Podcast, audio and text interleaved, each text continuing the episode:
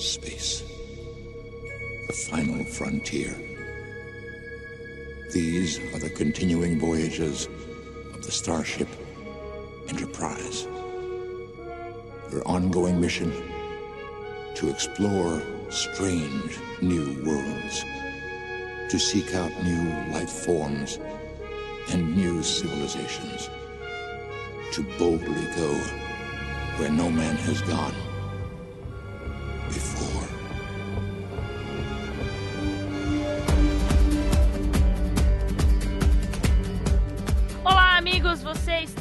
sessão linda e crocante Recadinhos do Coração. Aquela sessão que nós lemos os seus comentários a respeito do episódio que estamos falando neste podcast. Neste podcast. Hoje comigo eu tenho o Vinícius Viana. Hoje os comentários sobre Oxygen. Vamos ver o que vocês, meus O queridos, melhor episódio da temporada, meus amigos. Vamos ver o que vocês, meus queridos, ou nossos queridos ouvintes, acharam deste episódio. E vamos começar com o comentário do Júlio César Angelini. Finalmente um episódio com uma história muito boa. Sinceramente, eu achei a ideia tão boa que já deveriam ter feito, ter feito isso desde o episódio 1 ou 2. Meu querido Júlio, muito obrigado pelo sua, seu comentário. Olha, eu gostei bastante do The Pilot. Eu gostei mais ou menos do Smile. Eu gostei bastante do Knock Knock. Não, peraí. Qual foi o terceiro? Sinais. Do Nice. Eu gostei mais ou menos do Knock Knock e gostei bastante desse daí, como você vai, vai ver do Ox- Oxygen, como você vai ouvir durante o podcast. Ah, mas assim, sei lá, talvez as pessoas não estejam entendendo muito bem essa temporada, mas, mas vamos dar tempo ao tempo. O próximo episódio promete bastante. Vamos ver o que essa temporada agu- agua- nos aguarda. Então, eu vou ler o comentário da Sara, acho que do Ronaldo também, são dois comentários pequenos. A Sara Gomes falou que foi o melhor episódio até agora, e o Ronaldo Lacerda disse que foi um excelente episódio com uma grande referência a Star Trek bem no começo. Olha, eu vou te dizer, eu- primeiramente, obrigado, é, é, Sara e Ronaldo, mas vou te dizer que meus olhos assim marejaram quando eu vi aquele Space, The Final Frontier. Nossa, arrepiou até o último fio de cabelo. Entendeu? Porque aqui temos um grande fã de Star Trek, Senhor do Céu. E. Enfim, o episódio realmente foi, pra mim, concordo com a Sarah, que foi o melhor episódio até agora. Eu vou ler o comentário da Ivana Liotti e do Carlos Henrique Medeiros Fernandes. São comentários curtinhos também. A Ivana disse assim: Foi o primeiro da temporada que eu realmente gostei. E o Carlos falou assim: E o Carlos já tem outra opinião. Ele disse assim: Até agora essa temporada ainda não me pegou, mas tem Missy no próximo episódio, então deve melhorar. Então é isso aí, muito obrigada pelos comentários. São dois comentários distintos. Uma que a Ivana gostou deste episódio. O Carlos ainda não foi fisgado pela, pelas garras do Mofá nessa temporada. Mas é isso aí, Carlos. Fica a expectativa pro próximo app, porque aquele framezinho da Miss no final do Next Time já foi suficiente para aquecer nossos dois coraçõezinhos. Fazer parar o coração. E agora eu vou ler o comentário do Fernando Rafael Santos. Fernando Rafael tem uma opinião divergente em relação ao episódio do que a gente viu até agora. E o Fernando disse que o episódio fraquíssimo, chamou o episódio fraquíssimo, né? Disse que o roteiro parece se repetir de uns tempos pra cá. Doutor, Doctor Espaço, Zumbi ou Fantasma, correria em um episódio e um roteiro fraquíssimo. Aí ele chamou atenção pro Sleep No More. É, vou repetir. Sinto saudades dos momentos, dos melhores momentos de Russell T. Davis, Steven Moffat. Saudades de Blink. Fica uma pergunta diante de uma possível explicação. Doctor Who está moderno e quer mais público, público mais jovem. Perante tal argumento, passo a bola para vocês, especialistas. Seria esse motivo de, até o momento, duas temporadas tão fracas? Pelo menos a cegueira pode significar um start para processo, é, um start para a regeneração e o Next Time promete com Missy e o Diário de River Song. E aí gerou até uma, alguns dois outros comentários. É, o Felipe Alves respondendo ele disse, questionou as duas temporadas, ele falou que gostou da, da nona temporada. É, o Fabrício disse que essa fórmula de episódio existe há um bom tempo E aí o Fernando respondeu novamente: é, Felipe, não gostei da nona e não estou gostando dessa. Aí ele ressaltou, né? Minha opinião. Fabrício, sei que a fórmula existe há muito e é por isso mesmo ser repetida a exaustão sem somar nada além de mais um episódio, que para o meu gosto não faz sentido. Adoro Mofá, acho um dos melhores showrunners da série, mas estou cedendo por pensamentos novos que venham Chris Chibnall. Então, é um comentário completamente é, diferente é, Fernanda, em primeiro lugar, a gente respeita a sua opinião. É, olha, eu particularmente, é, eu apesar de estar um pouco cansado da do Mofá, é, eu acho que o Mofá ele trouxe, apesar dos furos de roteiro é, e da sua megalomania, ele levou muito mais o lado da, de ficção científica, coisa que a gente não via muito na era do Russell T. Davis, era mais apelado. Pro trash, a ficção científica era bem mais light do que é agora, né? É... E hoje em dia, a gente, e hoje com o Mofá, a gente vê muito mais episódios com sci-fi e tudo mais, com questões, a gente vê aí bastante episódios que trazem é, trazem uma situação futurística, mas debates interessantes, como a gente teve agora com essa questão do, do capitalismo no espaço, capitalismo espacial, a questão, apesar de da Jazz não ter gostado de, de Smile, é, trouxe também alguns debates interessantes, coisa que era mais superficial na era do Russell T. Davis. Eu, particularmente, não sinto tanta saudade assim da era do Russell T. Davis. E mas eu acho que o Chris não vai trazer algo mais light, mais voltado pro que vai. era. Malhação. Alien... Com alienígenas. vai trazer algo mais voltado para a era do Russell T. Davis. Eu não lembro muito dos episódios do. O nome dos episódios que o Chris Chibnall escreveu. Ele só escreveu the... que eu lembro The Power of Three. É, Foi um episódio. Ok. Normal, ok. Quanto à fórmula de Doctor Who, eu também já ouvi esse comentário algumas vezes. Para, é, teve um, um amigo meu, que ele vai ser citado nesse podcast.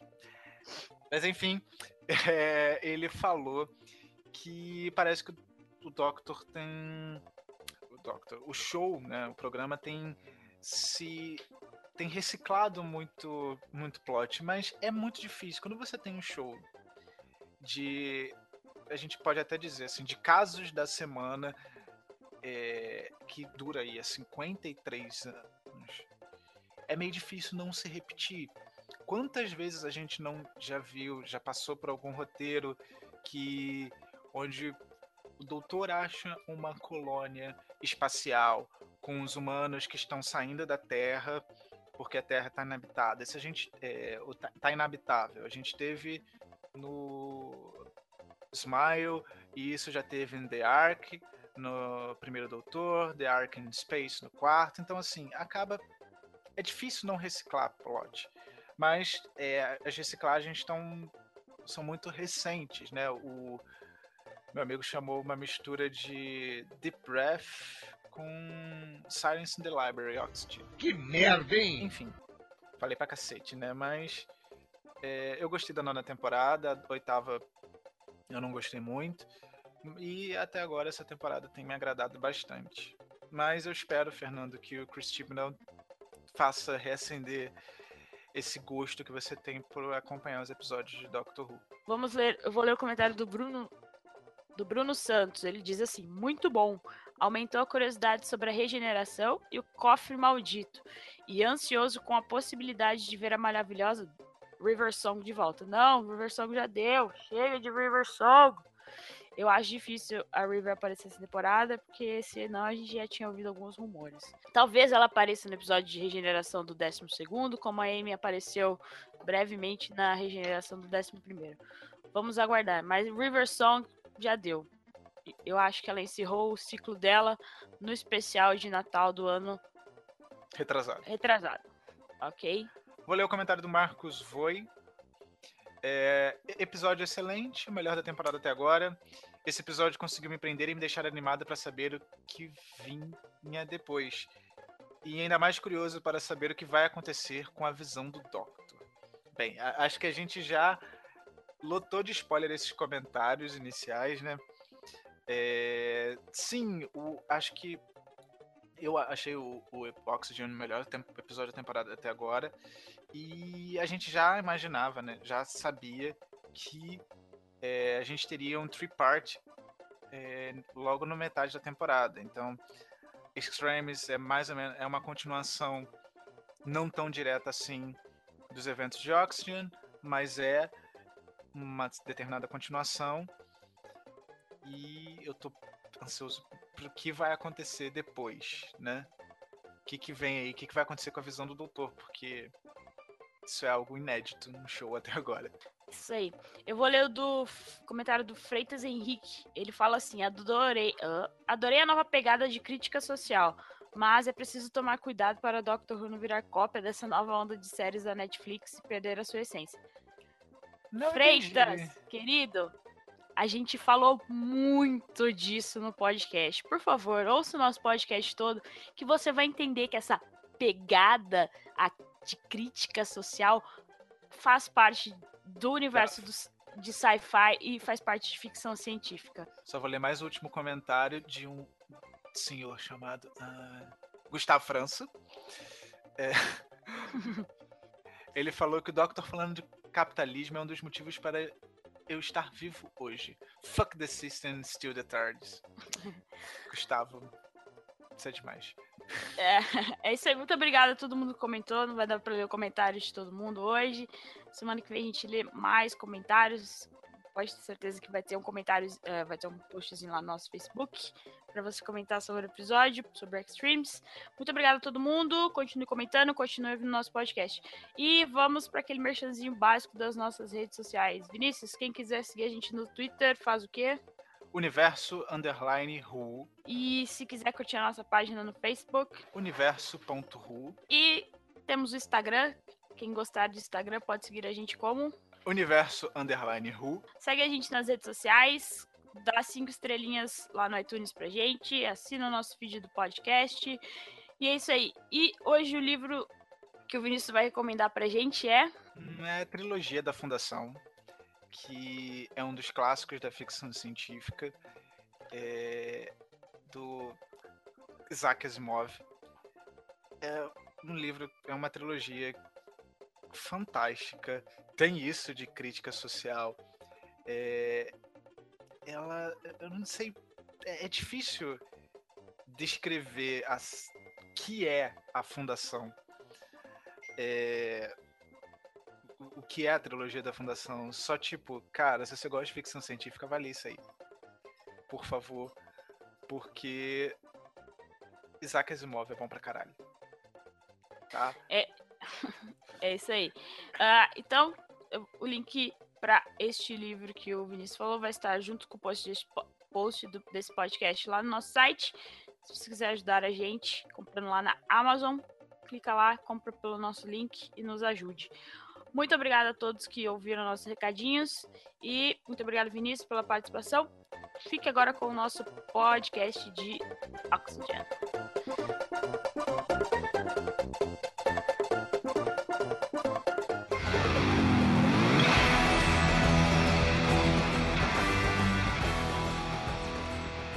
Atenção ouvintes de toda a galáxia. Pegue seu chá com biscoito e prepare-se para a hora mais wibbly wobbly do seu dia. Você vai ouvir agora Universo Who Podcast. Um oferecimento com o Rio Academy. Matrículas abertas durante todo o período letivo. Não nos responsabilizaremos pelo desaparecimento do seu filho.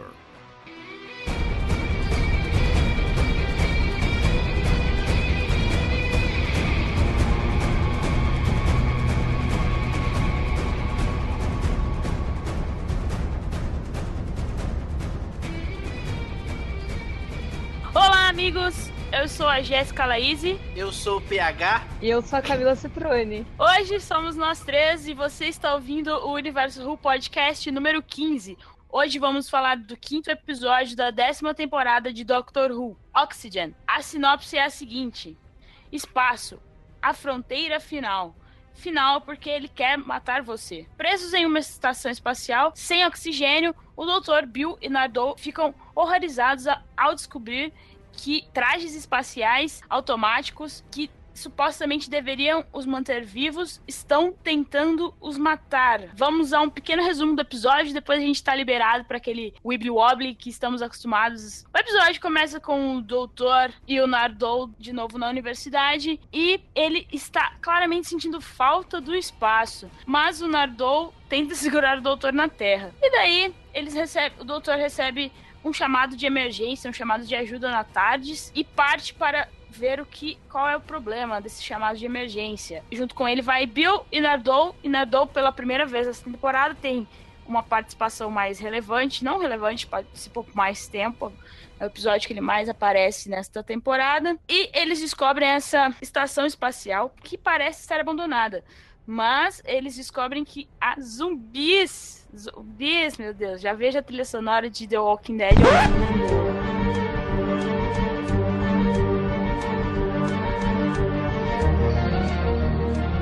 Isso aí, temos zumbis. E o, o Doctor percebe que haviam 40 pessoas na, na, na, esta, na, estação, na estação espacial, só que 36 estavam mortos, digamos assim. Então faltavam quatro. Eles acham esses quatro que estavam faltando e vão descobrir por que, que os trajes espaciais que fornecem oxigênio estão tentando matar eles.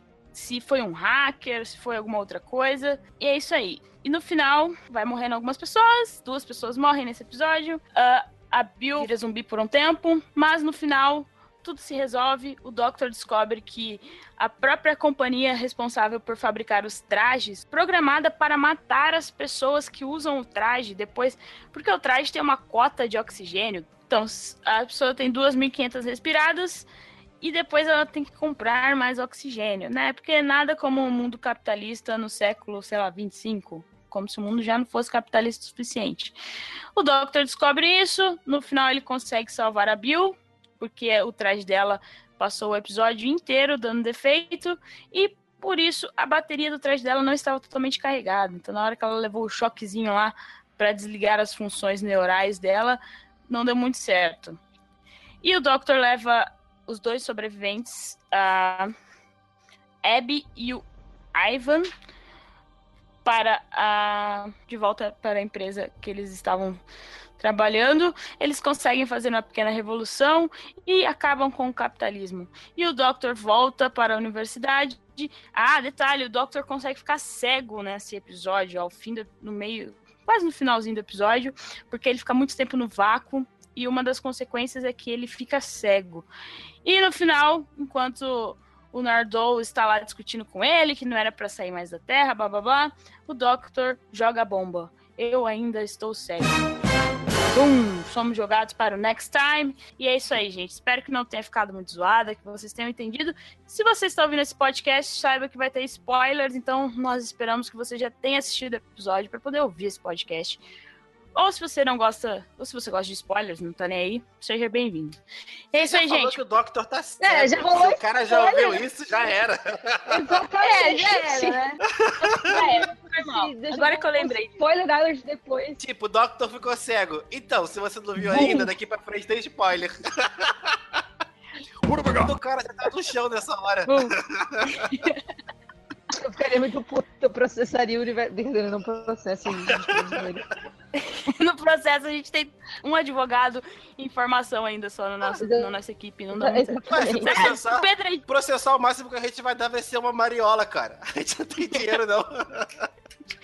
Meu Deus. Ou o Pedro faz mágica na edição e joga essa frase lá no começo, antes de eu começar a falar do.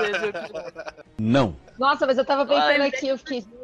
Se agora vai começar os spoilers, eu não sei o que foi essa sinopse. Eu acho que tá muito com a gente. Ah, alguns fun facts. É, a guria que faz a pergunta lá pro, pro Doctor na hora que ele está fazendo o seu. seu na hora que ele está falando lá, ele está dando aula, que a guria pergunta, então, o que isso tem a ver com rotação de culturas? Essa guria, ela se chama Lauren Pitt e é uma das assistentes do diretor. Ah! E ela foi, o diretor perguntou se ela queria participar, ela ficou super feliz, ela é contente. Ah, Space, The Final Frontier. Se você é uma pessoa ligada em sci-fi, Se você é aquele Star cara Trek. chato dos comentários que reclamou que Doctor Who deixou de ser ficção científica, toma aí na sua cara. Na sua A fuça. BBC te ouviu, ela ouviu a gente, tacou na sua cara! E eu espero que você esteja de comandos e morra.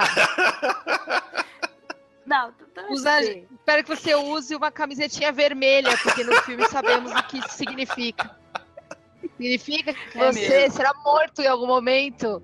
Muito, muito logo, assim, breve, muito em breve, seu fim estará chegando. E se você falou mal do, do, do Capaldi e ainda fala mal do Capaldi mais ainda, então é um bônus. Galera de comando. Isso aí. Star Trek, a- aquela singela frase, é, Space the Final Frontier, é a frase que vemos no Star Trek no- na, na era clássica de Star Trek. Desde, desde o primeiro Quem? episódio lá, e o Capitão Kirk Isso. dizendo o juramento que começa com essas frases: Space, the Final Frontier. Isso aí. E se a Netflix estiver ouvindo, patrocina a gente, você pode assistir Star Trek, tem todos os episódios lá na Netflix. Beijo, Netflix, patrocina a gente. E não é a primeira vez que falamos de Star Trek. Uh, in The Empty Child, a Rose fala pro Doctor ser um pouco mais de Spock, se isso ia matar ele. Pro cara chato também que reclamou do podcast da Comandos. do universo Who, que reclamou lá que ele tava usando a Sonic Skill Driver demais. Toma aí na sua cara, quebrou com 10 minutos de episódio. E ele teve que se virar sozinho. Tô Tá vendo aí? BBC escuta nós. Chama nós pra, pra Inglaterra. O, esse episódio temos Peter Capaldi como doutor, a Pearl Mac como Bill, o Matt Lucas como Nardole, Kieran Bill, Bell, ou Bill, não sei, Bell, como Ivan, o Justin Salinger como Tasker, Peter Caulfield como Dahan, não sei falar o nome dele, a Mimi É assim, mano. Mimi Nidueni como Abby e Kate Bryben como a Ellie, que faz uma pequena aparição. Ah, o episódio foi escrito pelo Jamie Mattinson, odeio esse nome, que já escreveu Mummy on the Orient Express, Flatline, The, Girl. Who, the Girl Who Died e Oxygen. Eu fiquei chocada quando eu descobri que foi o cara que escreveu Mummy on the Orient Express. Porque Flatline foi até que legalzinho e The Girl Who Died foi bem legalzinho também. Mummy on the Orient Express é o episódio descartável da oitava temporada. Que, aliás, a oitava temporada é toda descartável. Ele é o episódio descartável Mas da temporada episódio- descartável. É, Descartável, sabe? Assim, é... Bom, enfim. Mas esse episódio em especial, eu, eu nem sei por que, que ele tá lá. foi dirigido pelo Charles Palmer. Dirigiu Smith and Jones, The Shakespeare Code, Human Nature e The Family of Blood. E é isso aí. Se você. Ah, recebemos comentários lá no site que as pessoas não entendem, no- não entendem a nossa implicância sobre a oitava temporada. Se você não entende a nossa implicância, ouça o nosso. Assine nosso feed, ouça o nosso podcast sobre a oitava temporada, que você vai entender a nossa implicância com a oitava temporada. Tem um amigo do Vinícius que falou que essa temporada, a décima temporada, é uma merda. E que a oitava temporada é muito Mas- melhor do que essa temporada está sendo. Mano, ah, esse cara é de comandos! Camisa vermelha nesse cara. Gente, Então- não, essa décima temporada é maravilhosa, não pode. Então, olha só. Vai tomar no seu. Nossa, encheu a boca, me mandando uma Vai estar bipado, mas ele vai saber que é pra ele. Gente, mas, mas resumidamente, a oitava temporada é muito do- introduzir um Doctor e pronto. É, se você quiser saber mais, como a Jess falou, ouça o nosso podcast sobre a oitava temporada que conta comigo, Jess e Vinícius Viana. Beijos. é isso aí. Space, the final frontier.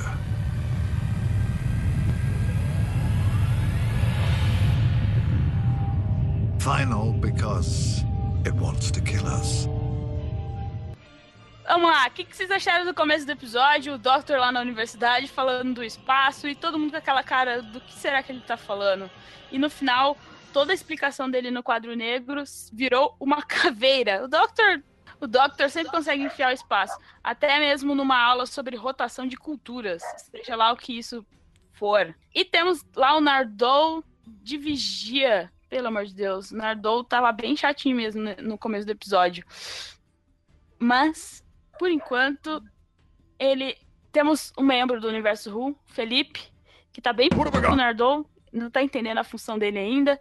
Mas quem sabe depois desse episódio o Nardou começa a aparecer mais e começa a ficar melhor as coisas pro lado dele.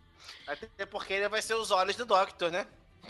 Oh. Não, é sobre o, o Nardou. Eu, na verdade, tô com muita dó dele, porque o Doctor tá tratando ele muito mal. É, ontem eu tava conversando sobre isso com, com uns amigos. E, e aí falaram, eu não tinha assistido ainda, né, esse episódio.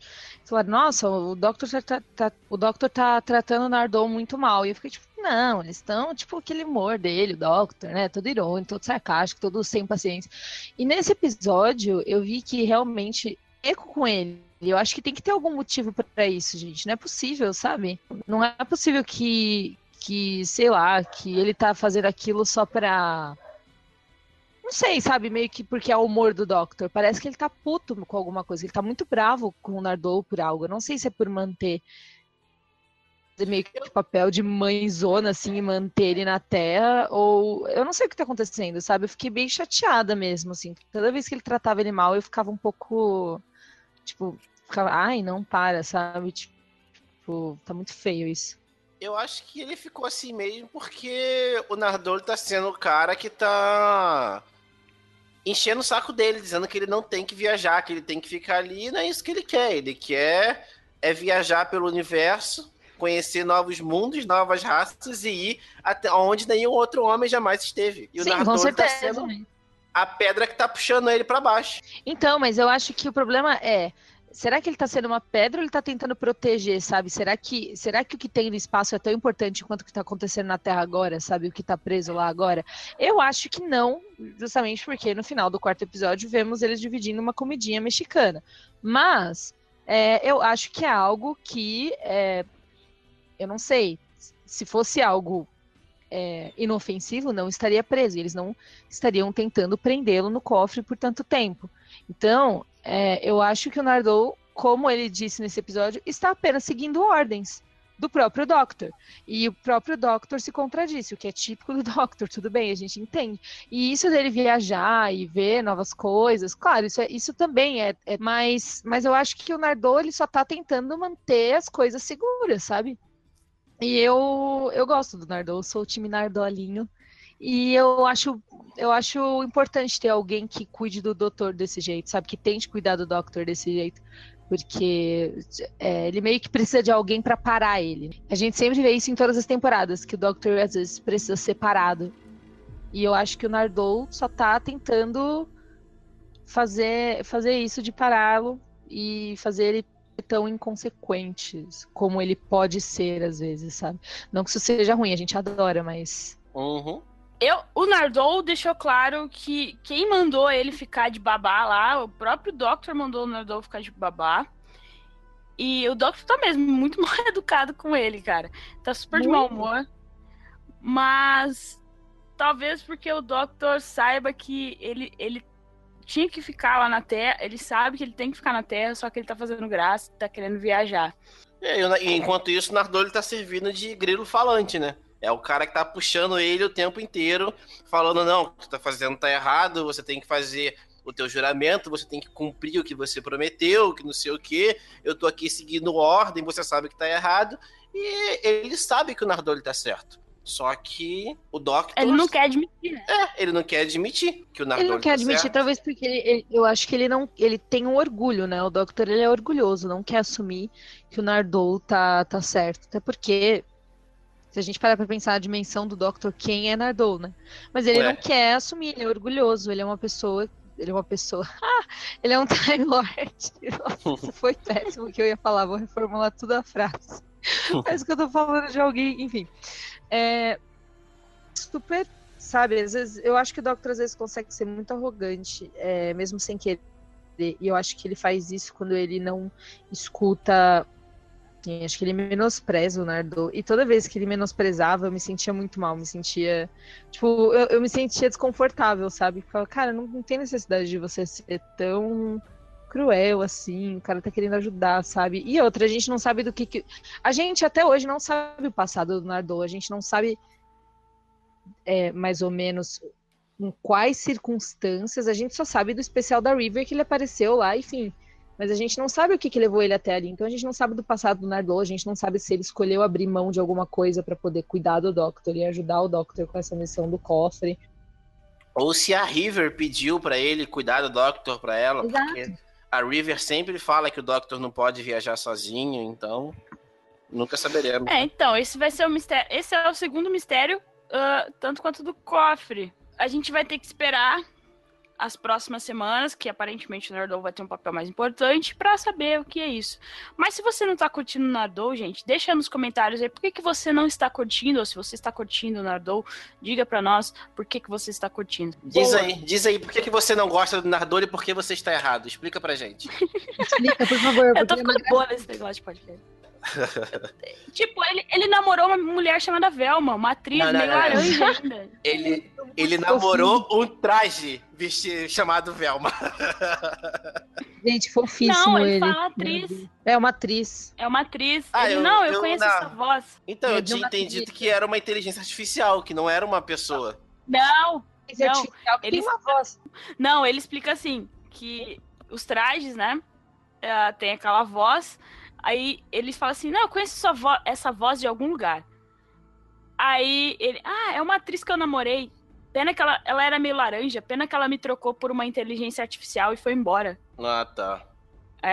E ela chamava Velma, Scooby-Doo sendo talvez lembrada. seja. é Isso que eu ia falar, talvez seja referência a Scooby-Doo.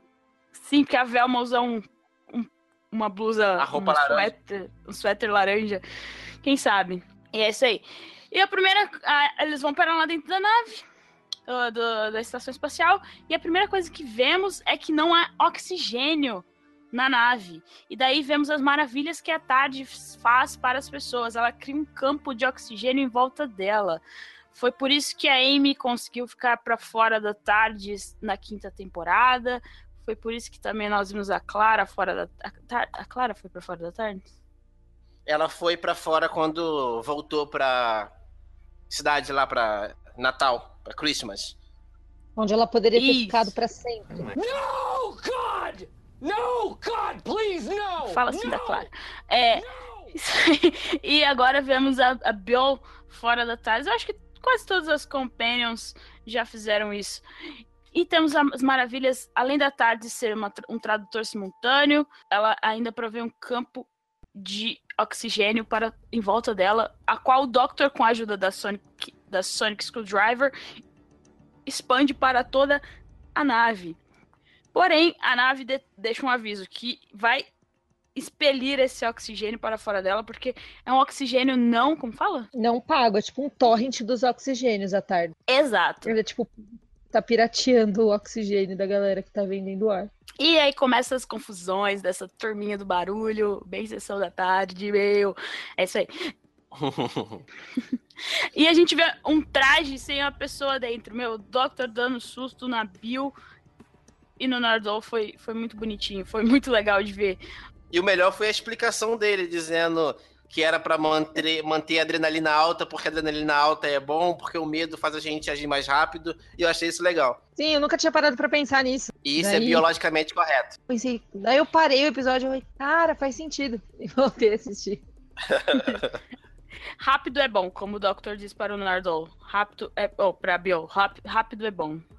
Ainda mais naquela situação que eles não sabiam o que estava acontecendo.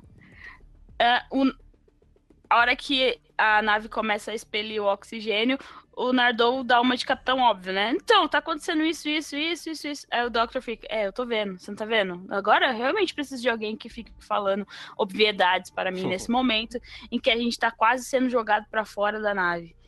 O- como o Pedro falou, a chave de fenda sônica, ela Tô. é destruída. Se virar sem ela, sei lá por quanto tempo essa temporada.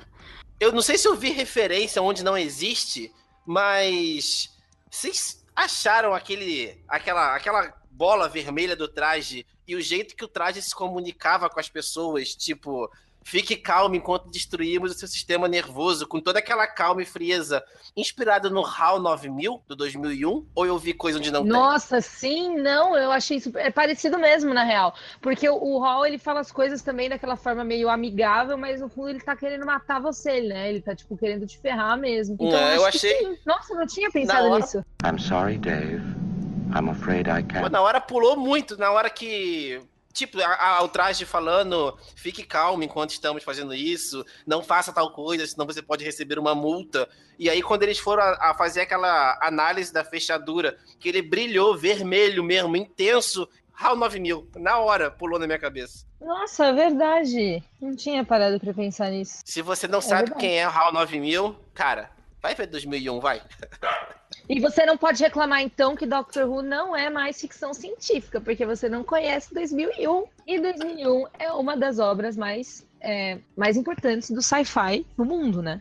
E dos, como- e dos conceitos de inteligência artificial também. Ou seja, é muito importante. Se você reclama que Doctor Who não é sci-fi e nunca viu 2001, eu acho que você está com probleminhas. And here we go. E você que reclama que Doctor Who deixou de ser sci-fi, você tem que parar de pensar que ficção científica é só robôs, coisas tecnológicas e coisas que brilham e fazem barulhos de neon, e- com neon. Porque não é isso. Ficção E científica. cálculo. É, ficção científica é basicamente uma forma, uma alegoria para podermos olhar para outras coisas, mas quando na verdade está representando a própria humanidade em si. Então qualquer Exato. coisa que trate dessa forma é ficção científica. Não importa Ou seja, ficção científica também. usa? Mas ficção científica também pode ser filosófica, não precisa ser necessariamente só cálculos e física e química e coisas que brilham, como o PH disse, eu adorei essa É. definição. Basta você ler qualquer livro do Asimov. Sim, Inclusive, eu recomendo muito a Fundação O Eu Robô, que embora trate de seres organicamente, é, ciberneticamente criados, você vê que eles estão ali para representar a humanidade, para nós olharmos para outros seres como se fossem nós mesmos. Isso é o papel da ficção científica. E é por isso que eu gostei tanto desse episódio. Porque, como eu falei com a Jazz em off antes da, da gravação, esse episódio eu gostei muito dele porque ele, como toda boa obra de zumbis, ele usa zumbis, mas não como sendo a maior ameaça de todas. Ele usa zumbis para botar toda a, a raça humana presente no, no- na obra em risco, simplesmente para nós podermos explorar os piores lados da raça humana. E esse episódio ele conseguiu mostrar esse tipo de coisa. sem contar que o pior, o inimigo do episódio é o capitalismo, gente, não são os, não são os zumbis. Isso é ótimo, sabe? Tipo, é, volta, volta nessa coisa que a gente tá falando de que ficção científica não é só sobre ciência pura, sabe? Voltando rapidinho no, no Pedro que falou do Asimov, eu, eu li a Fundação, eu inclusive precisava terminar o livro, não terminei.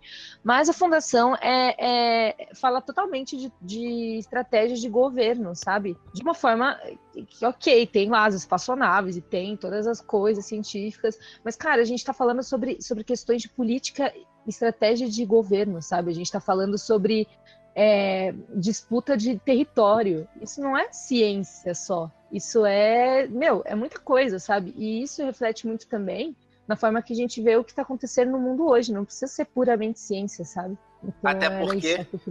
História e geografia também são ciências. História, geografia, também. filosofia.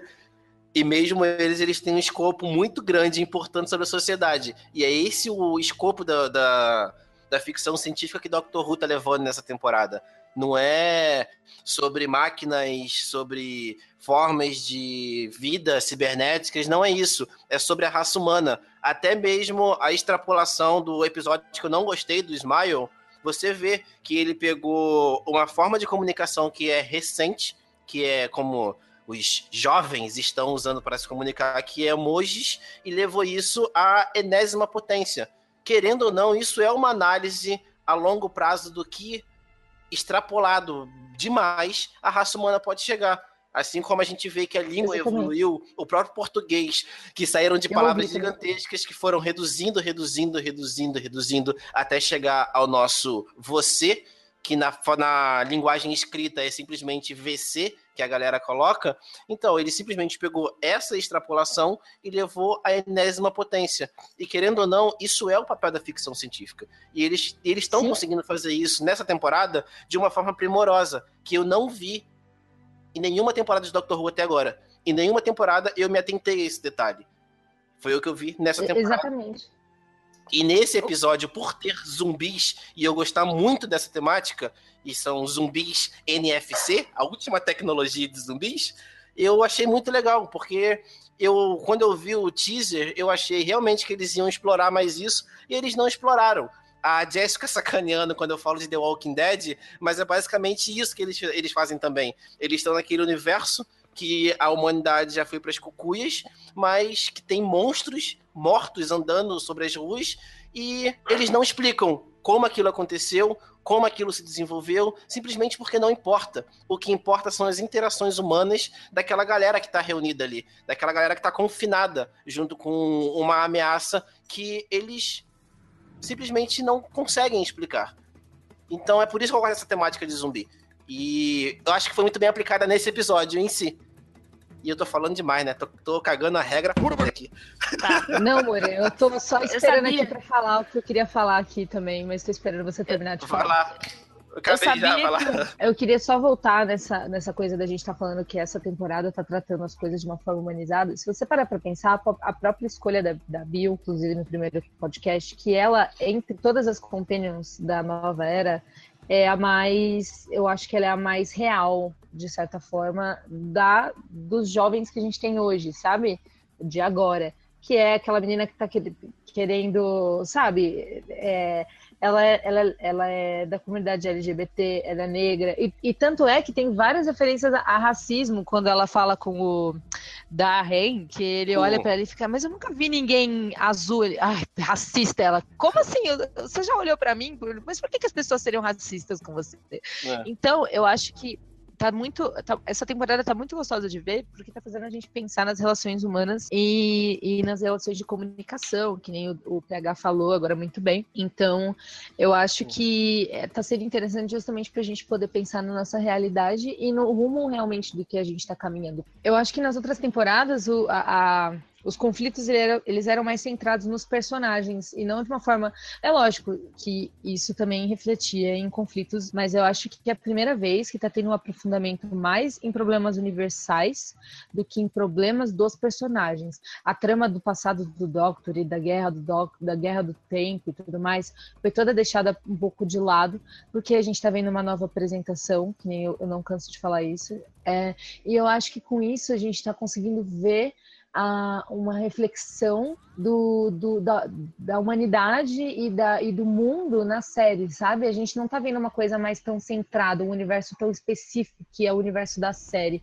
A gente tá expandindo isso e trazendo isso pro mundo, sabe? Tipo, de novo, a gente tá aplicando essas, essas, todas essas tramas no mundo, nas relações e, e em temas como racismo, é, sabe, se você é, com quem você se relaciona, independente de gênero e de raça e de etnia e de cor e de sexo e tudo mais. E é por isso que eu acho que eu tô gostando tanto dessa temporada. Que a gente tava falando da coisa de ciência. É, eu acho que a gente tem que parar de pensar que ciência envolve só tecnologia e ciências naturais. Porque a forma como você se, é, como você se comporta é ciência. A forma como você consome coisas é ciência. A forma como você, tipo, você vive é ciência. Então tudo é ciência. Não é só porque é tecnológico, não é tecnológico o suficiente que não é ciência. Eu gostei muito de uma cena que ficou assim, pode até passar despercebida, mas foi o Nardole dando, dando aquela cutucada na galera que tenta não ser racista, sabe? Quando tava falando com o Yondo genérico lá, da, da, da tripulação,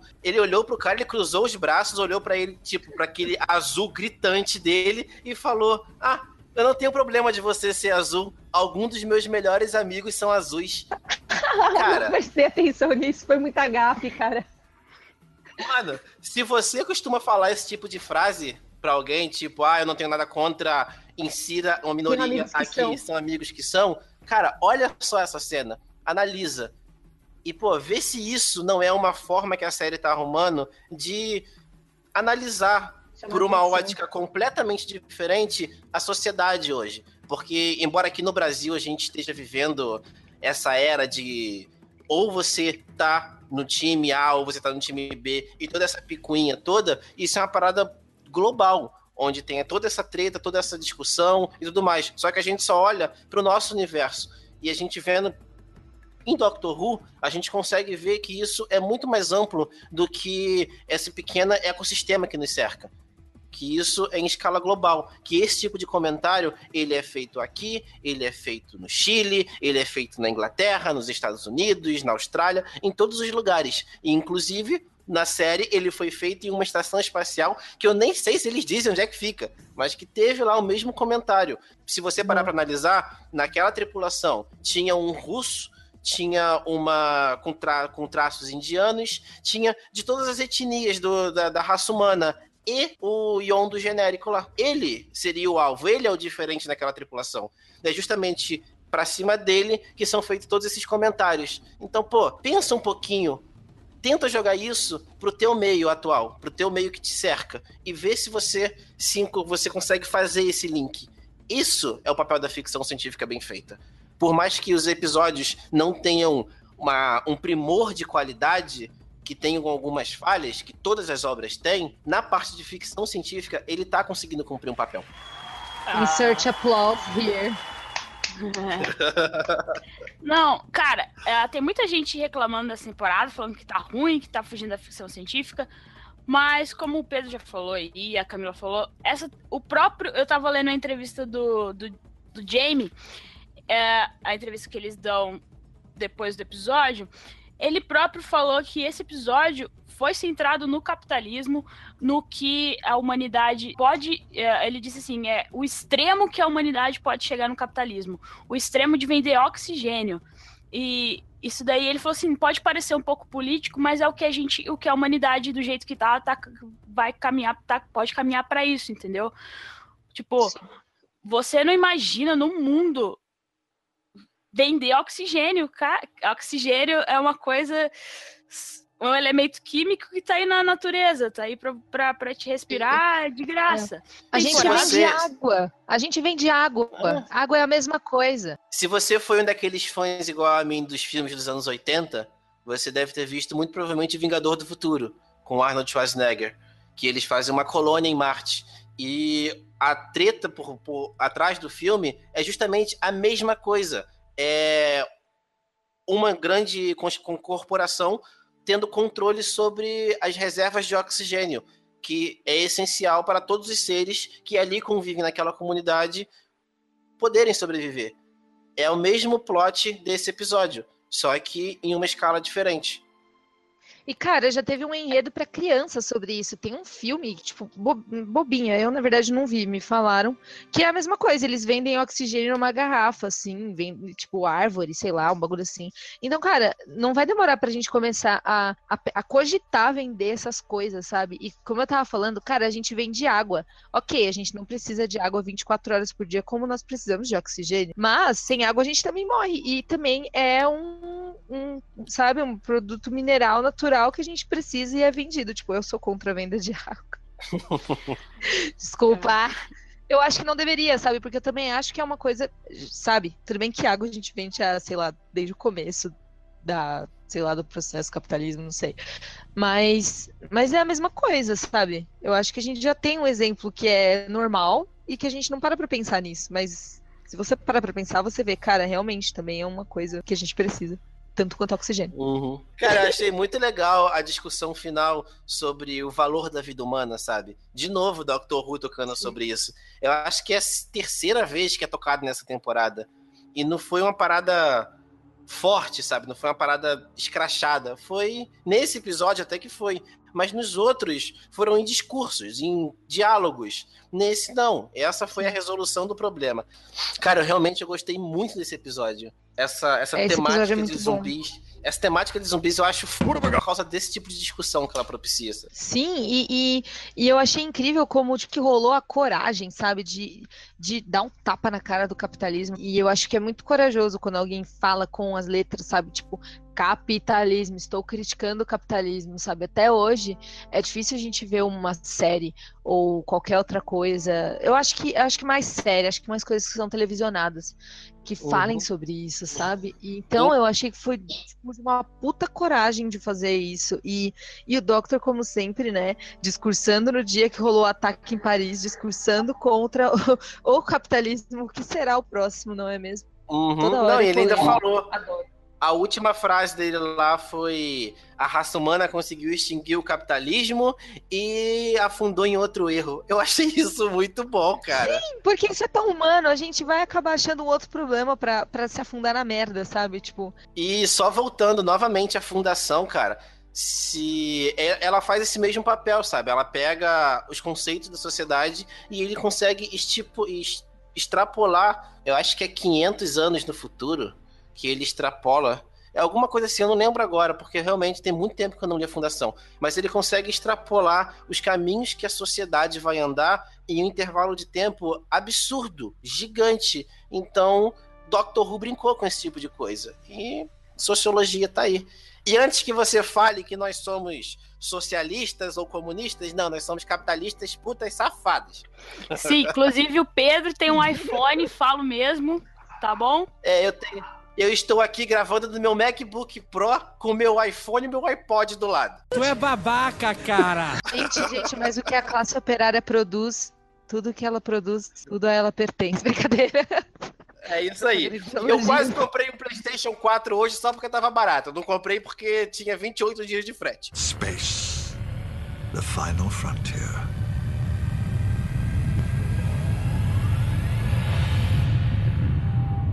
Final because it wants to kill us.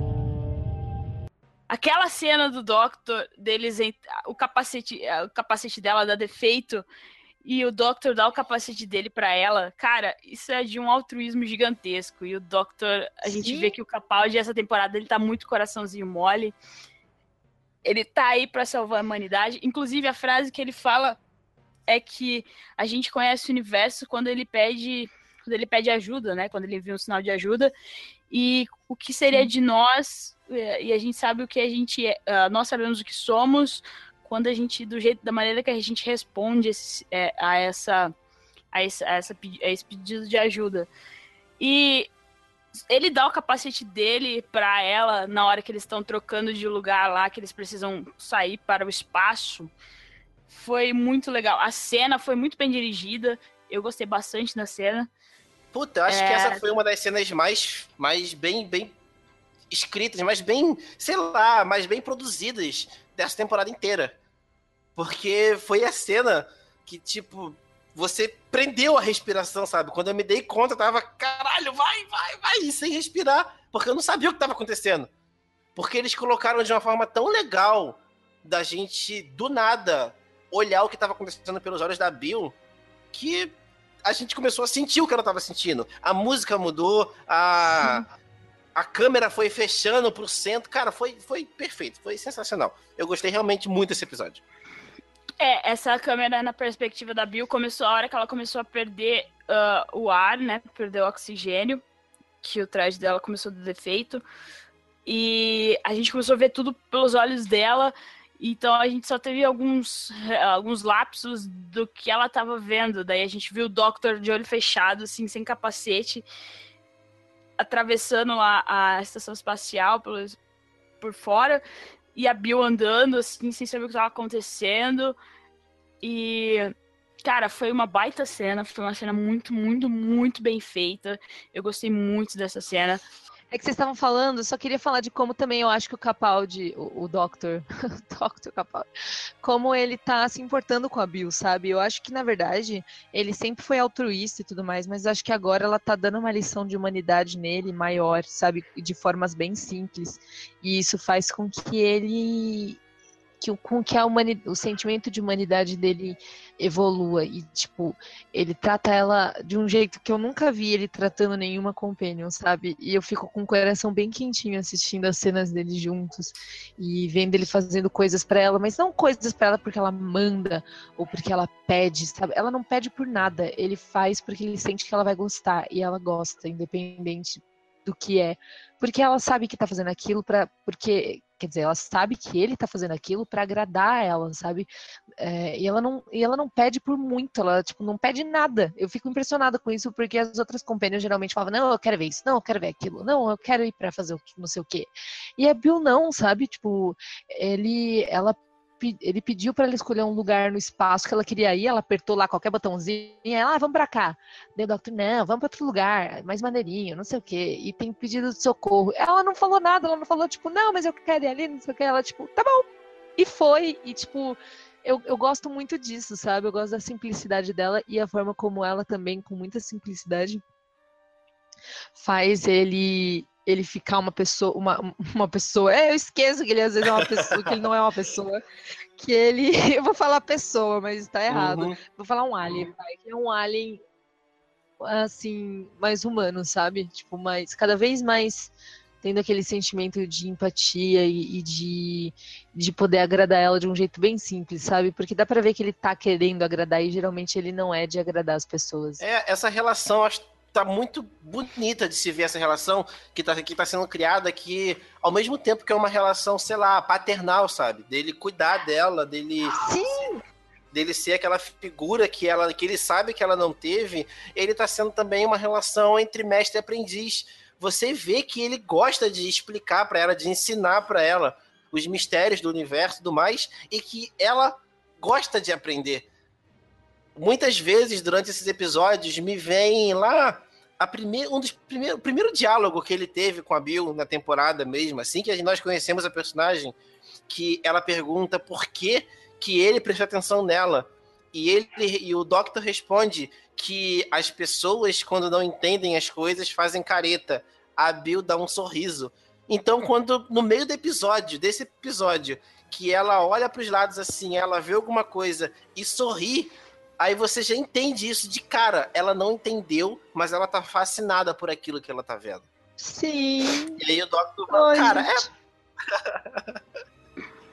Estamos E apertando outra- agora o botão de gratidão no Facebook. Florzinhas pra todos. Gratidão no podcast, sim. Está voando florzinhas. Estou vomitando essas florzinhas de tanto amor que eu tô sentindo por essa temporada.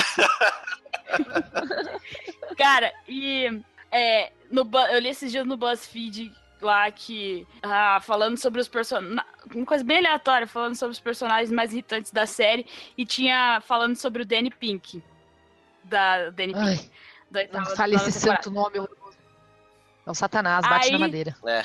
Eis que a pessoa que escreveu sobre o Danny falou assim, né, porque ele era muito chato com a Clara, blá blá blá. Realmente, até eu estava concordando com a pessoa. Aí ela virou e falou assim, é, porque o Doctor tem que ficar com a Companion. Aí eu quis meter o compu- tela do computador no chão e falar assim, não, não, não, Ai, o Doctor não tem que ficar com o Companion. Isso não é malhação, isso não é novela da Globo, isso não é um seriado de, de amorzinho, de romance. O Doctor não tem que ficar com a Companion. Entendeu? Gente, põe isso na cabeça de vocês. Pelo amor de Deus, não romantiza a relação do Doctor com as Companions, cara. Cara, e isso aí. Ah, o que mais a gente pode falar? A hora que o Doctor fala que tá cego, foi, eu acho que foi o boom da- do, do episódio, assim.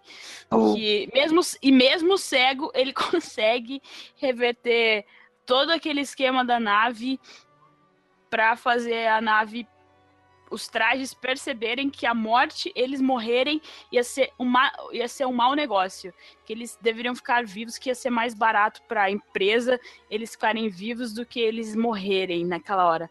Porque, ao final, né, o problema era que o capitalismo estava matando as pessoas que estavam naquela estação espacial. E eles acharam até que ia ter uma nave para resgatar eles, mas não tinha. Era uma nave para Substituir Trazer- eles. isso, trazer os substitutos deles. Daí que as coisas ficaram claras. Ah, ah, e a Bill virando zumbi. Segundo o Pedro, a Bill não sabe fazer um zumbi direito.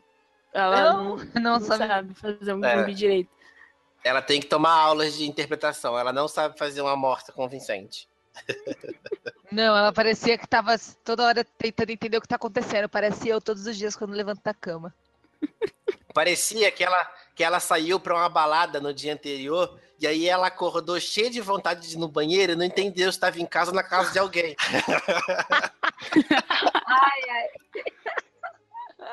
Melhor definição, acho que foi melhor do que a minha. É. E, cara, a Bill de zumbi, o Doctor percebeu que os trajes eram mercenários. E daí ele deixou a Bill lá para sofrer. Você vai passar para o inferno, mas no final eu estarei lá para te ajudar. Mais um Gente, eu momento achei- coraçãozinho. Não, nessa parte, na Gratidão, verdade, eu, eu gratidão, vomitar muito. florzinhas, florzinhas. Não, essa parte eu achei que ficou muito, muito melação de cueca. Daí eu fiquei tipo, ai, fofinho, mas não precisava. Cara, essa parte foi pras viúvas do Tenant. O Tenant que tinha esse tipo de frase, de efeito. Mela cueca e fofinha. Então foi meio que pras viúvas dele sentirem essa- que estavam sentindo saudade. O resumo do episódio foi esse aí. No final, a gente. O Doctor tá lá discutindo com o Nardou, a hora que tudo se resolveu, e ele lança E o- aquela bomba. Não, e o Nardole falando, olha pra mim. Eles estavam num- numa DR, né? Aham. Na DR de fim de dia. O Doctor falava, o Nardole retrucava, o Doctor falava, o Nardole retrucava, e o Nardole o tempo todo, olha pra mim, olha pra mim, olha pra mim! Aí o Doctor, não posso, não posso, não posso. Até que ele se irritou, bateu na mesa e, não posso!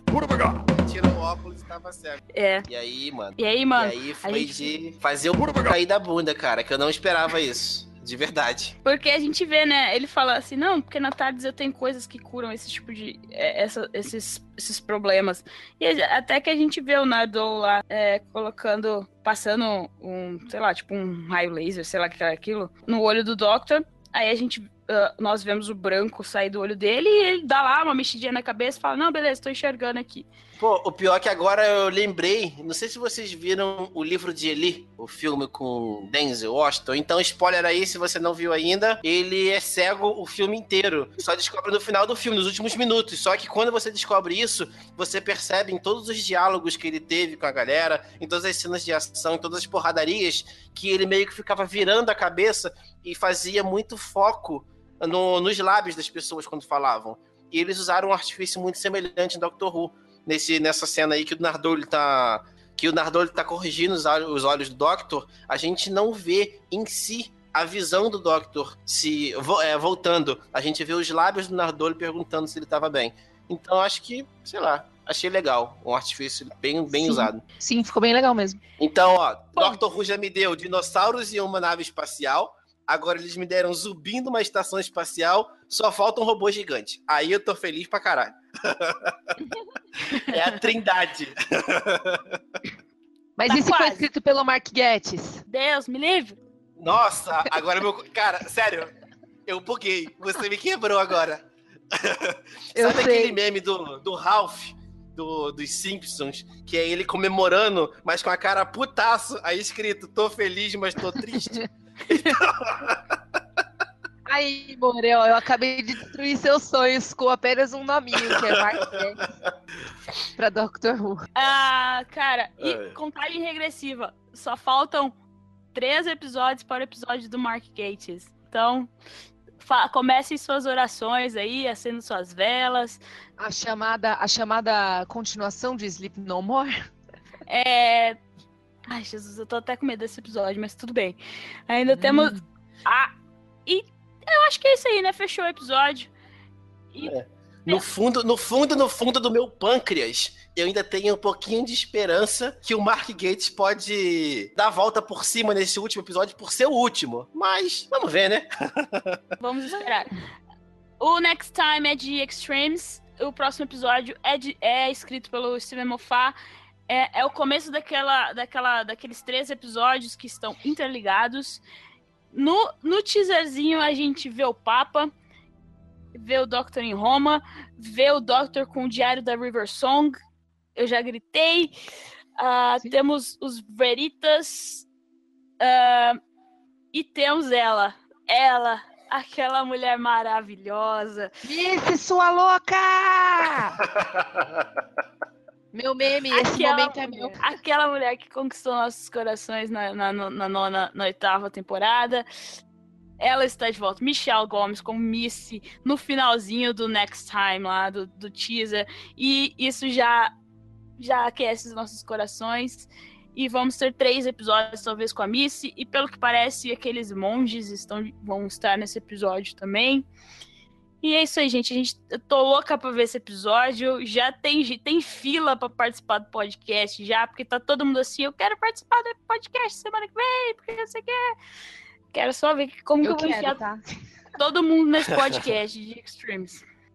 Eu queria Mais um? muito ver Leonardo da Vinci nesse episódio. Cara, ia ser Nossa, seria né? massa.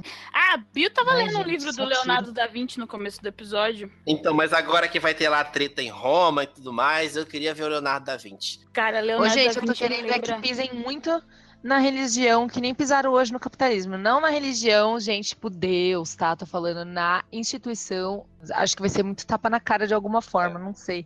Eu tô esperando isso. Olha, eu tô torcendo muito pra que aquele Papa que aparece na, no episódio seja um dos Borgias. Nossa, Eu queria sabe o que muito- eu lembro? Papa, Ah. os Borgias e Leonardo da Vinci, eu lembro de Assassin's Creed. Não, com certeza. Assassin's Creed 2, cara, se você não jogou Assassin's Creed 2, Três- é, o 2, é o 2, 2. É o 2 mesmo, o primeiro. Do primeiro da, da, da- sequência. Olha só, Camila, Do, do Ezio. O primeiro Oi. jogo do Ezio, o Assassin's Creed 2, o mestre, o boss final. Brotherhood. é, não, não, não. O 2. É o teve o Brotherhood. Não, não, Ah, teve o Assassin's 2, Creed teve o Brotherhood. Brotherhood, depois teve o Revelations. Eu tô falando do 2. O primeiro do Ah, é. Ezio. Ah, tá. O, o boss final dele é o Rodrigo Borgia e você tampa na porrada com ele e ele te bate com aquele cajado que o Papa segura. Cara, é sensacional. Eu queria ver isso no Doctor Who. Olha, imagina, Eu queria o Ezio Doctor mesmo. Who. Mas não vai rolar porque, Vinci. né? Eu queria ver o Leonardo da Vinci, o cara que fez lá o Da Vinci Demons, a série. Que ele já participou de Doctor Mas Who ele- também, então ele pode voltar. Volta, volta. Se é ator bonito, a gente só quer que volte, a gente só chama.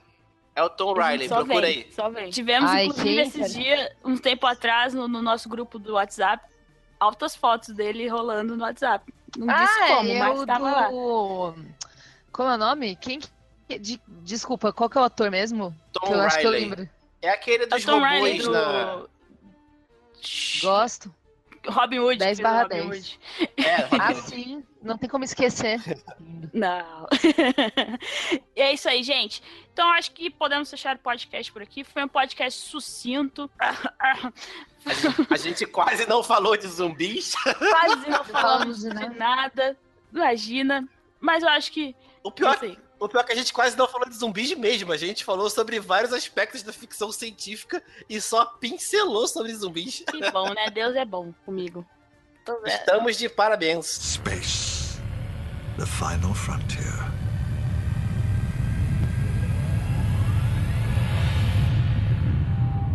Final because it wants to kill us. Notas. E se alguém tiver algumas considerações finais. Se alguém tiver alguma, mais alguma coisa a falar, vamos começar com a Camila. Oi, tudo bom? É, a minha nota 4 pro episódio, porque apesar de ter gostado muito, eu acho que eu não sei se vai ser o melhor da temporada, assim. Eu, eu tô guardando meus 5 ainda. Eu acho que eu dei meus 5 no, no pilot, no pilot. É, mas tudo bem, é que ele mereceu, mas acho que vão rolar outros 5 e eu acho que apesar de ser um episódio muito bom, vai ficar lá entre os melhores, mas não vai ser tipo o melhor, sabe? Então é isso. Mas o episódio é muito bom. Pedro, de 0 a 5. Então, tirando toda a sacanagem que a gente fez com o pessoal dos comentários, que a gente gosta de pegar um ou outro pra acreditar sacanear, eu nem lembro o nome do cara, eu lembro do comentário dele que, quando eu ouvi, não fui eu que editei, que ele falou que Dr. Who tinha deixado de ser ficção científica. E aí eu fiquei vendo que várias pessoas comentaram esse tipo de coisa em vários lugares. E aí eu dei uma sintetizada no que eu vejo sobre ficção científica. E, cara, esse episódio foi ficção científica pra caraca, teve referência pra caraca, teve zumbis numa estação espacial, teve Doctor surpreendendo a gente, teve crítica à sociedade, teve extrapolação de como a sociedade vai ter, vai estar no futuro. Então, é 4,75 para esse episódio, sem sombra de dúvidas. E ele, para mim, ele foi o melhor episódio até agora e ele só não dá, não ganha 5 porque faltou o John Sim. Senão era 5 com certeza. E nem é por causa dos zumbis. Bom, a minha nota, ah, eu vou dar um 4 também. Foi um, eu gostei muito do episódio. Não foi o melhor da temporada, desculpa, porque pra mim ainda é o The Pilot é o melhor dessa temporada até agora. Estou guardando o meu 5 ou meu 11, entendedores entenderão, para a regeneração do Capaldi, quem sabe para o especial de Natal. Mas esse episódio merece um 4, sim, por todas as questões ah, filosóficas, digamos assim, que a ficção científica traz para nós. Eu li no Twitter esses dias alguém falando, ah, que ficção científica não é lugar para ficar falando de minoria, de não sei o que, de não sei o que. Eu falei, eu pensei, cara, ficção científica é para falar disso daí, sim, é para falar de feminismo, é para falar de minorias, é para falar de qualquer coisa. Ficção científica para tudo. Se você não acha isso, você nunca leu uh, Asimov, você nunca leu Nunca, uh, nunca prestou atenção em ficção científica de verdade. Desculpa falar isso, Não, cara. Exatamente. Mas você não prestou atenção em ficção, ficção científica de verdade. Você não sabe o que é ficção científica. Você simplesmente Não. Gosta de coisas brilhantes. É, a- vamos falar de uma. Você nunca leu George Orwell? ah, 1984 tá aí pra, Exato. pra isso. Exato, exatamente. Não gosta de distopia, não sabe o Ah, que é uma você não distopia. Se gosta não sabe o que é uma distopia. distopia, não fala comigo, sai da tarde. É, senta nessa Cara, cadeirinha até- aqui do lado, a cadeirinha da vergonha, e, e fica escutando. Até, até, é, até um que, vamos dizer, é voltado pro público infanto, pro público juvenil, pros jovens adultos, né? Que é essa Young Adults, que é uma. que lá nos Estados Unidos faz super sucesso. Até o uh, Hunger Games, Jogos Vorazes, é uma distopia, é uma ficção científica, ah, mesmo sendo voltada para jovens adultos, digamos assim, fala muito sobre a sociedade em si. Então é isso aí, gente. Leiam Sim. mais ficção científica. E olha só, olha só, vou parem falar, de prestar. vou falar baixinho aqui só pra você ouvir, ó. Matrix fala sobre isso, tá? Matrix fala, é verdade, gente. Exato. Fala, é verdade. É verdade, fala Tá. sobre tudo isso mesmo, gente, verdade. Vocês precisam entender mais de ficção. Não que a gente tá aqui seja. Nossa, a gente é super entendido de Não, ficção não. científica. Não, eu tô, Nada. eu tô cagando regra mesmo, eu tô cagando regra. É, o Pedro a gente desconta. Mas é isso aí, Olha gente. só, só pra você E- ter ideia, só para você ter uma ideia de como eu gosto de ficção científica, se você já viu o Blade Runner, na hora que o Deckard tá quase morrendo e ele é salvo por um replicante, é dita uma frase I've seen things you people wouldn't believe. Attack ships on fire off the shoulder of Orion. I watched sea beams glitter in the dark near the Ten Hauser Gate.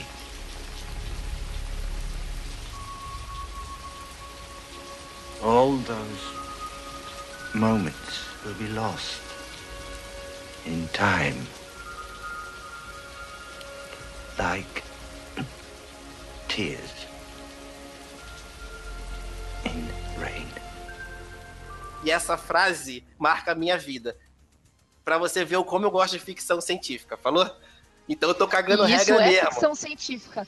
Isso é ficção científica, vamos deixar bem claro, tá bom, gente? Só pra vocês. Se vocês não conhecem Blade Runner, acho que poderiam conhecer, tá? Blade Runner, muito, muito amor no coração.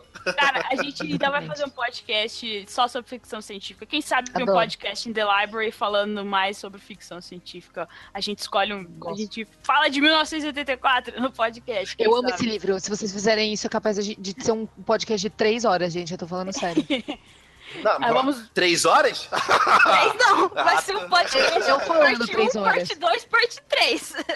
Eu falei 1984, gente. Tem que dividir, a gente tem que ser modesto, tem tantas outras coisas, a gente tem que tentar Camila, segurar, senão se seria um podcast de, sei lá, uns cinco dias. Se num episódio sobre zumbis a gente conseguiu discutir a, reali- a sociedade por esse tempo inteiro, imagina sobre 1974. É, eu acho que vai ter que ser dividido em 10 partes, sabe? E todas no cinema, tipo um Harry Potter novo, só que é nós falando sobre 1984. TCC. Meu, até o guia do Mochileiros da Galáxia fala sobre a humanidade. Beijos, é isso aí. Com esse pensamento, eu vou me despedindo. Muito obrigada, Camila. Muito obrigada, Pedro. Deixa sua arrobinha no Twitter, Pedro, pra quem quiser te seguir. É só seguir lá, P. Henrique Costa, pra acompanhar as minhas reclamações do dia a dia, pra às vezes recomendação de livros que eu descubro por acidente, pra me ver reclamando do meu chefe e e segue lá no Instagram também que de vez em quando eu posto foto do meu gato, P. Henrique Costa, tamo aí. E é isso. Camila não tem Twitter, mas se quiser deixar a robinha, sei lá, não do tenho Instagram. Twitter, mas não tenho Twitter, mas faço vários stories no Instagram reclamando da minha vida e falando que eu tô tendo que fazer trabalho, fazendo o meu cachorro que uiva muito, que inclusive ele será editado aqui no podcast, mas ele interrompeu a gente umas duas vezes. Então acho que vocês não vão escutar. Mas se vocês quiserem escutar, meu user é Camila Cetrone, tudo junto, não tem underline, não tem número, não tem nada. E é pra quem gosta de, tipo, que tá desocupado e gosta de ver vários stories, sou eu, porque eu não tenho limites. Beijo, gente! O meu, é, o meu Twitter é arroba Jéssica underline Laís, Laís com S. E os stories da Camila são bem legais mesmo. Esses dias ela tava tocando ukulele. uki- É ukulele que fala? Tava, Ukulele? é. Eu tava fazendo uma crítica ao, ao, ao prefeito Dória, maravilhoso CEO de São Paulo. Mentira, gente. Perceba Não, a ele vai ironia. processar a gente se a gente falar mal dele aqui. Não, não pode, a gente não tem dinheiro. A gente não tem dinheiro. Se ele der um emprego É pra isso mim, aí. eu posso. Segue a gente lá no Twitter, vem falar com a gente de Doctor Who, a gente fala de ficção científica, a gente fala de que vocês quiserem. A gente só não fala. A gente fala até de novela da Globo, porque esses dias eu e o Pedro descobrimos que tinha piratas na novela da Globo e a gente ficou falando assim: não, não é possível. Mas é isso aí. Muito obrigado Tem você. piratas, eu não sabia disso. Desculpa, estraguei. É porque eu fiquei surpresa de verdade. Eu não sabia. Caramba, evoluímos. Se você chegou até o final, muito obrigada pela sua paciência. Deixe no nos comentários lá no nosso site ah, o que você está achando do nosso podcast, o que você está achando dessa temporada de Doctor Who, se você acha que a gente fala besteira demais, ou se você está gostando. E seus comentários sempre são bem-vindos, com educação, por favor. Por Esse favor. de comandos vai ser morto em breve. É isso aí. Você não sabe, Star Trek também é ficção científica. Beijos. Star Wars Desculpa, também. Star Wars não parece, Wars mas também. também é ficção científica. Inclusive, eu tô aceitando. Inclusive, Star Wars tem beijo entre irmãos, gente. Inclusive, eu tô aceitando Star Wars de presente pra minha coleção. Eu tenho uma amiga minha que foi pra Orlando, que trouxe meus bonequinhos pra mim e não quer me dar. Porque ela Olha. disse que eu não tô merecendo. Mas deixa isso daí, outro assunto pra outra coisa. Mas tudo bem, gente. Muito obrigada pela atenção de todo mundo. Semana que vem estamos de volta para falar de Missy, sua louca, mulher. Ah, e é isso aí, gente. Beijos. Falou, galera. Tchau. E, e fiquem aí com a como o Yondo morreu nesse episódio. Vamos ver aí também Father e Son. Vambora.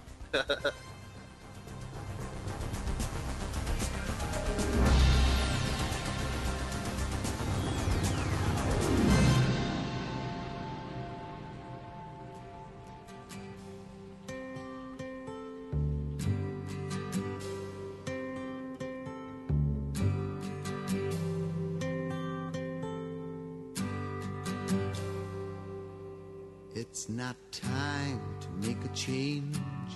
Just relax, take it easy. You're still young, that's your fault. There's so much you e have to know. outra, eu acho que as pessoas que estão reclamando dessa temporada, que blá blá blá, acho que não estão. Oxe. Jazz? Você fez, uma, você fez uma pausa dramática ou não estamos recebendo seu áudio? Jazz? Jess? Você comprou, comprou oxigênio, Jazz? Ixi. Ai, meu Deus. Ai, meu Deus, alguém carrega. Ela tem só 40 respiros, gente. Alguém ajuda. Tem só 1% de oxigênio, gente. Já sumiu do podcast, gente. Ué, cadê ela? Com 30 De acordo com meus cálculos, ela tá com 30 respiros da cozinha e lá dá pra recarregar. Corre, Jess! Ixi, ela sumiu real oficial. How can I try to explain? When I do, he turns away again. It's always been the same, same old story.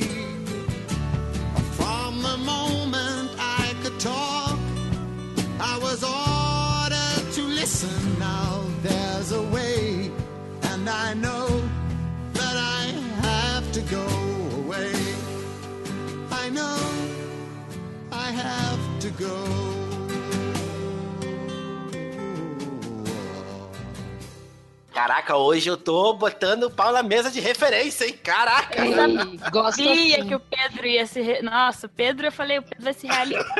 eu falei, o Pedro vai se realizar com esse episódio no podcast, ele vai estar realizado falando do episódio.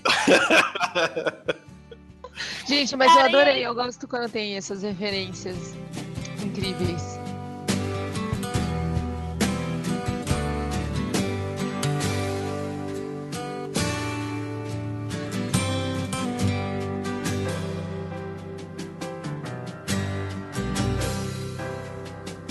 Not time to make a change.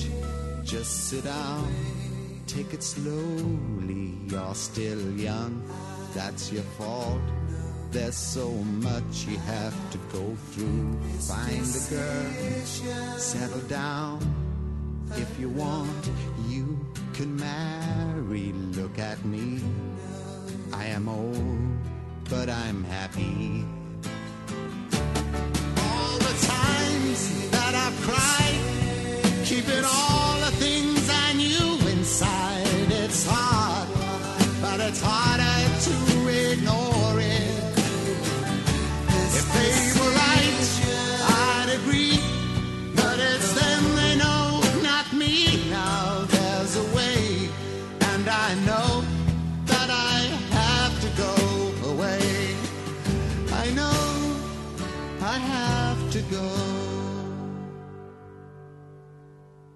E dessa Nossa, vez gente, é rádio eu me, também. eu me despedi das pessoas. Vamos finalizar a transmissão. É.